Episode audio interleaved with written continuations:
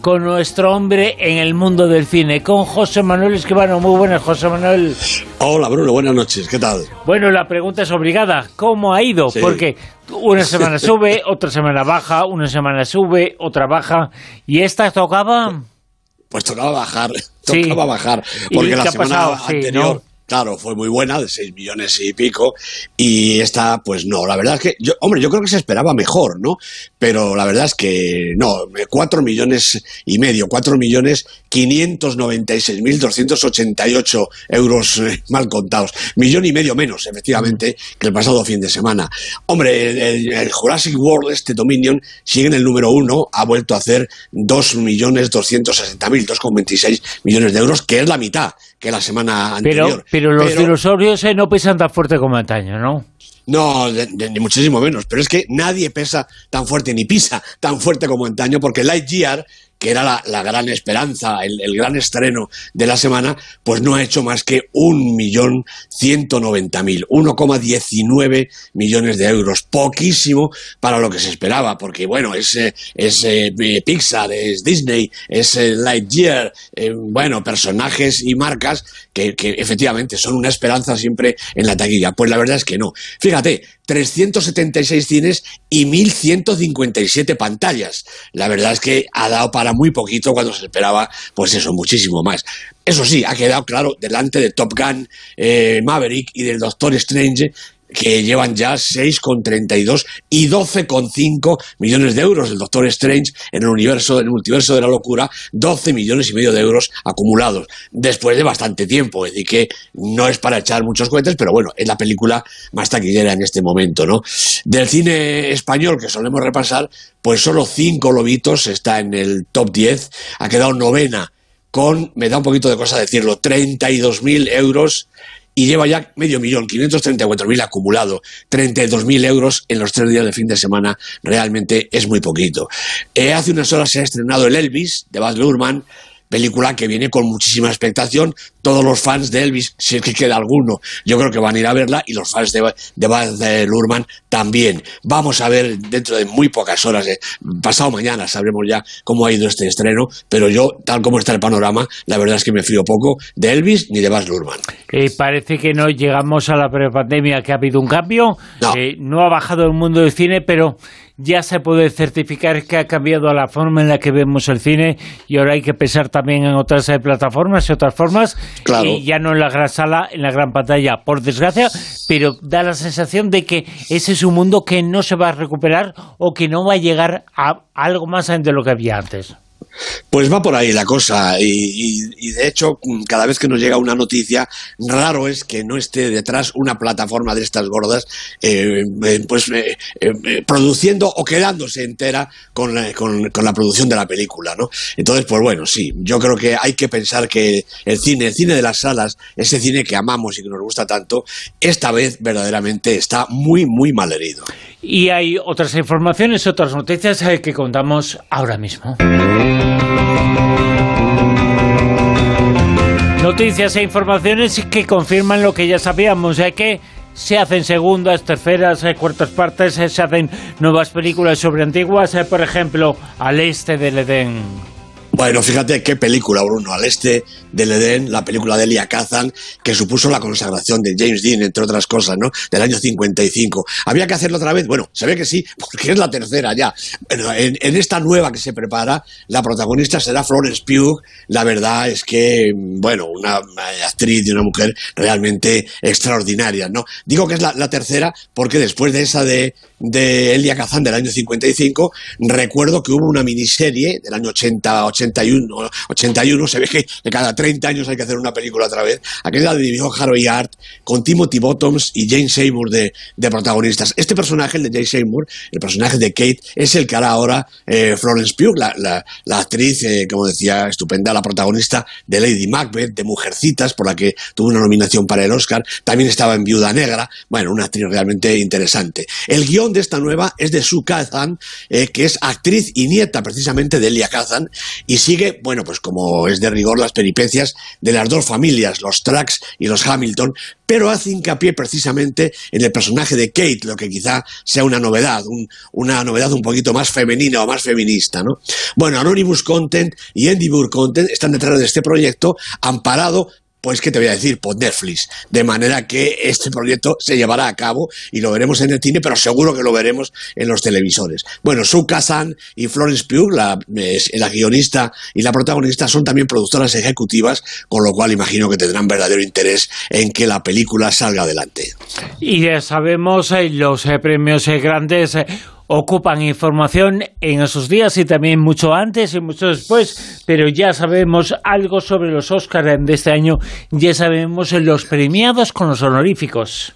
Sí, porque hace ya unas temporadas que sacaron de la gala los premios honoríficos, bueno, pues todo lo que les parece que eh, ralentiza un poco la ceremonia, pues lo han ido sacando, ¿no? Y entonces ya sabemos los premios honoríficos de esta próxima convocatoria, que será el 13 de diciembre la, ceremonia, ¿no? Bueno, pues eh, los premiados van a ser Eusan Palsi, que es la primera actriz de color que ganó el León de Plata en Venecia, por Cabañas Negras, la película del año 83, Diane Warren, una compositora nominada nada menos que 13 veces en los Oscars por la mejor canción, ahora lleva, se va, se va a dar un Oscar de verdad, Peter Weir, el director australiano, que le pasa un poco lo mismo.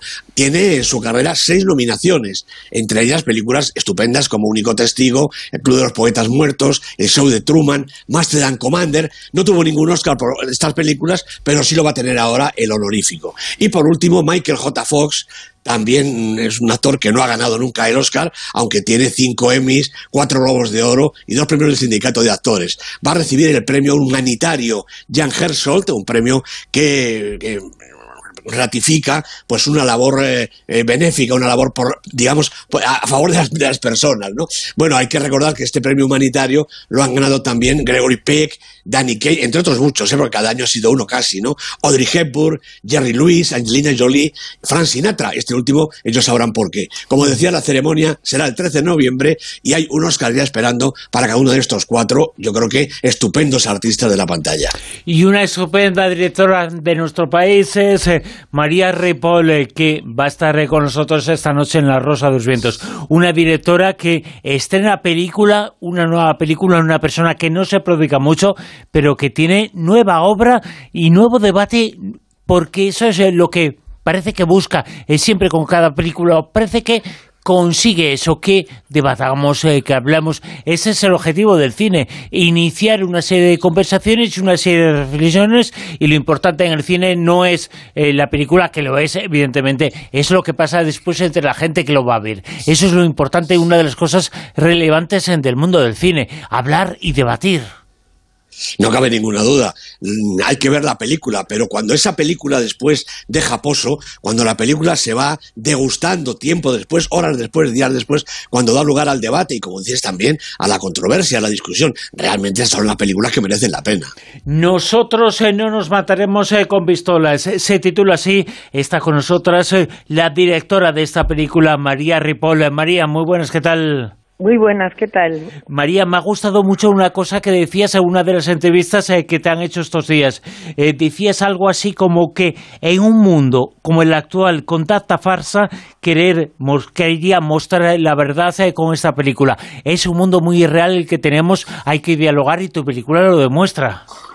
Sí, es, sí, es lo que me atrajo más el guion, ¿no? Ese bueno, en principio los personajes como intentan esconder, esconder una verdad, ¿no? Sus verdades, sus, su situación, sus, eh, su vida, ¿no? Porque no quieren enfrentar, ¿no? Enfrentarse al amigo de toda la vida que no, bueno, pues eso, a, unos sueños no cumplidos, ¿no?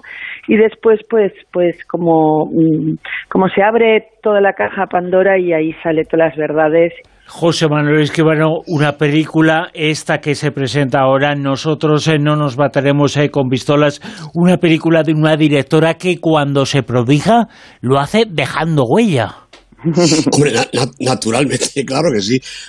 quiero recordar lo primero de todo que además de que en la carrera de María hay verdaderos hitos, empezando por su, por su debut con Lluvia en los zapatos, ¿no? una película realmente memorable, pero recordemos también que su película Ahora o Nunca, con Dani Rovira y María Valverde, es récord de la recaudación en cuanto a cine hecho por directoras. Eh, María es nuestra directora más taquillera, en un momento en que realmente el cine español, sobre todo hecho por mujeres, empieza a cundir, empieza a llegar, eh, yo creo que con, cierta frecuencia a las pantallas, y eso es muy buena noticia, pero desde luego el cine de María Ripoll tiene de sobra, aunque sea no se haya prodigado tanto, pero tiene de sobra títulos como para realmente considerarla, yo creo que una de, las, de nuestras directoras importantes. Y oye, María, eh, has dicho antes que la película tratas, y yo creo que lo consigues, de, que respire sinceridad, ¿no? Sinceridad, mm. eh, verdad en, sus fotogramas. Mm. Y yo querría destacar un par de detalles. Uno, la, yo creo que estupenda traslación que habéis hecho de, la obra teatral de la que procede la, película. Creo que hay alguna parte de los diálogos, o más o menos eh, adaptados, conservados, pero muy bien yo creo la adaptación y también, desde luego, el trabajo de esos eh, actores y actrices, ¿no? Ingrid García Johnson, que ya la conocemos desde hace mucho, pero también quizá Elena Martín y Joe Manjón, Lorena eh, López, Carlos Troya, que son quizá menos conocidos, pero has hecho un trabajo con ellos que desde luego denota em, bueno, un interés y una profundidad mm, merecedora de todo elogio. Creo que ha sido un trabajo importante. Cuéntanos un poco cómo ha sido con ellos. Mira, pues eh, en cuanto a, a, las 12 películas que llevo, ¿no? O sea, yo ya es la doceava esta. Sí, sí. Y, bueno, pues em, pues sí, pues sí tengo la cosa esta de que soy la más taquillera de mujeres. Claro que me sí. siento muy, muy, muy, muy contenta de que, de que ahora estén llegando mucho las, las mujeres directoras al cine y que, y que bueno, que unas cuantas hayamos abierto un poquito eh, con los codos, ¿no? El camino y tal. Y que bueno, yo soy fundadora de, de CIMA, que es la Asociación de Mujeres, y, y bueno, y ahora están dando sus frutos. Y yo creo que además el cine hecho por mujeres es un cine precioso, que cada película llega muchísimo, porque toca, porque habla de emociones, el cine cuando te emociona, pues pues bueno, pues pues te da un viaje, ¿no? Te da una experiencia. Es así. Y eso y eso y eso yo creo que bueno, pues estoy muy contenta que estemos pasando por este momento y ojalá así dure mucho. En cuanto a la adaptación, ¿no? La adaptación, eh, pues hablando de mi cine, yo tuve ya una adaptación que era eh, Tu vida en 65 minutos de Alberto Espinosa, que también estuve trabajando mucho con él, que era el autor de la obra de teatro, y logramos, pues después de un año, hacer pues, pues, una adaptación que también una de las cosas de las críticas y es una película que, que se quedó muy así en el bueno de culto no de que, que mucha gente la conoce porque también es un coming to age bueno es un es una no un poquito es el el dejar de ser mm, tan jóvenes no quizá eh, eh, en esa generación eran un poquito más jóvenes. Pues mm, pues en este caso ha sido lo mismo con Víctor Sánchez y Antonio Escames hemos estado trabajando mucho el guion porque eh, era muy importante eh, que no quedara teatral, ¿no? Y había la adaptación de diálogos, el, pues el, a mí lo que me gustaba mucho del texto es que como esconden tanto los personajes, hay mucho subtexto y entonces sí que pudimos trabajar en los ensayos con, la, con el subtexto, ¿no? Y dónde y la verdad dónde está en el subtexto, en aquello que no dicen, ¿no? Y para mí es una película de lo que no se dice también, ¿no? Y entonces hay aquellas miradas, aquellas, aquellos gestos que también pues nos pusimos todos a trabajar, bueno, los seis, ¿no? Cinco y yo, eh, pues en eso, en la amistad de toda la vida.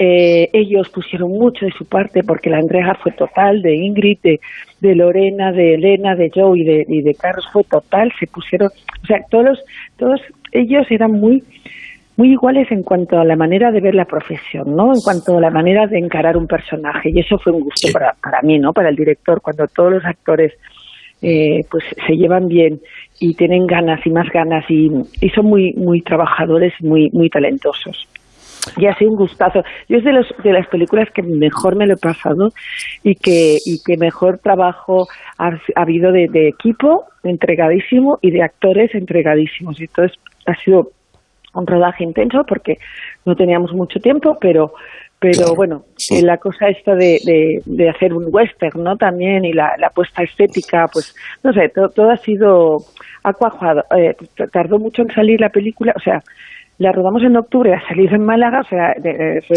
una, película express pero eh, como la intentamos hacer dos veces, pero por COVID la tuvimos que posponer, o sea, tardó, tardó, pero al final cuando ha salido, ha salido como un petardo.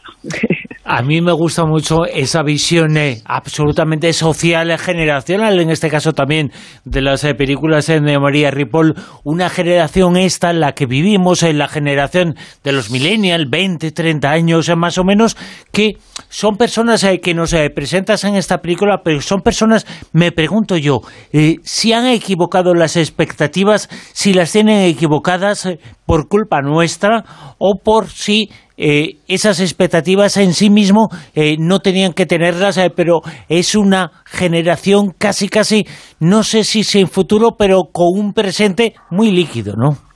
Sí, yo creo que, que bueno, es una generación que es la, pues quizá la, mejor preparada, ¿no? Se, esperaba mucho de ellos, había, tenían ellos muchas expectativas sobre un futuro y el futuro ha llegado y el futuro no es lo que ellos esperaban, ¿no? Es, es una es una película sobre los sueños no cumplidos, ¿no? Todos han tenido que, o, sea, algunos han tenido que mirar a la ciudad, a Barcelona, otros, eh, Ingrid, o sea, el personaje de, Ingrid Blanca, mm, de Londres, o sea, se han tenido que ir, ¿no?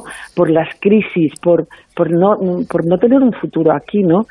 Pero, y, y es verdad que es, me decía una periodista de 30 años, dice, somos la peor, ¿no? Porque la peor generación. Y yo decía, no, o sea, yo creo que también esto eh, se puede trasladar a, a, otras generaciones. Yo soy de otra generación completamente diferente y sí que hay un, un punto de, de cuando dejas la juventud y te, y te, y te vas un poquito más a la madurez, de decir, esta es la vida que yo quería, ¿no? Todos nos hemos planteado, ¿no? Y entonces yo creo que sí que es una película para público joven porque se siente muy identificado, pero también es trasladable a, otras generaciones y a público más maduro porque todos hemos, eso lo que te decía antes, ¿no? Hemos, hemos, hemos tenido un verano, una verbena, unos amigos y entonces juega en ese eje de la nostalgia que también pues eh, de otras generaciones como la mía, pues nos podemos sentir muy identificados. Hablas de la generación en la que bueno, pues en la generación que presentas en esta película, eh, la generación un poco que, eh, que vive un mundo espectacular en el sentido de que está tecnológicamente muy desarrollado, pero luego humanamente eh, solo vemos el pasado mañana. Esto es lo que hay, dices tú. Es una generación que tiene que vivir el presente porque no sabe cómo va a ser el futuro y si no vives el presente, encima, pero el presente no, no vives, sino que lo sobrevives, ¿no? Sí. Por eso los personajes están un poco, bueno, pues eso, con la frase esa de es lo que hay. Eh, nos hemos comido un mojón así de grande, pero es lo que hay. Por eso yo pienso que tiene un, un punto esperanzador la película, que con eso que tenemos hagamos algo aunque no sea nada, aunque sea un mojón así de, grande, ¿no? Porque, porque a nivel de expectativas, o sea, sí que teníamos todos más expectativas, eh, tenían ellos todos más expectativas sobre sus vidas, pero no lo que no te puedes es quedarte en lo que no tienes, sino en lo que tienes, ¿no?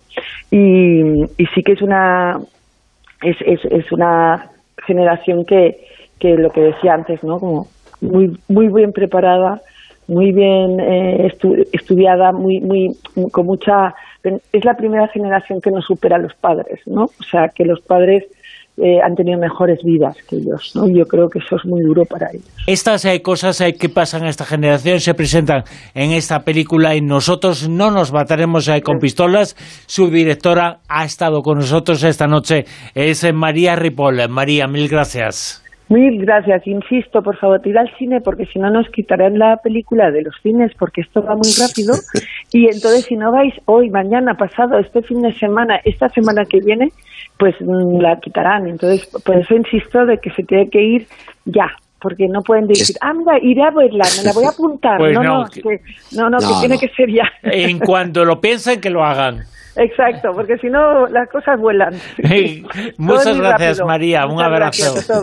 muchas gracias, María. Buenas noches. Gracias.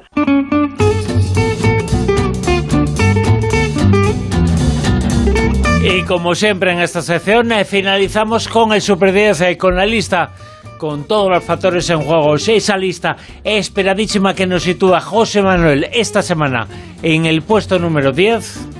Bueno, pues aquí está el Top Gun Maverick de Joseph Kosinski, con Tom Cruise naturalmente, perdiendo gas, lo mismo hasta se cae del avión. Cuatro semanas y ha bajado del 9 al 10. O sea, ya está de salida, ¿eh? pues acaba de entrar. Ah, va, a aguantar poquito. En el puesto número 9... La película de la semana, aunque no ha subido más porque seguramente, lo comentamos hace un poquito, su taquilla ha sido mucho menor de la esperada. Lightyear, dirigida por Angus MacLean, una película de animación de Pixar. Con eso está dicho casi todo, pero la taquilla parece que lo desmiente. En el puesto número 8...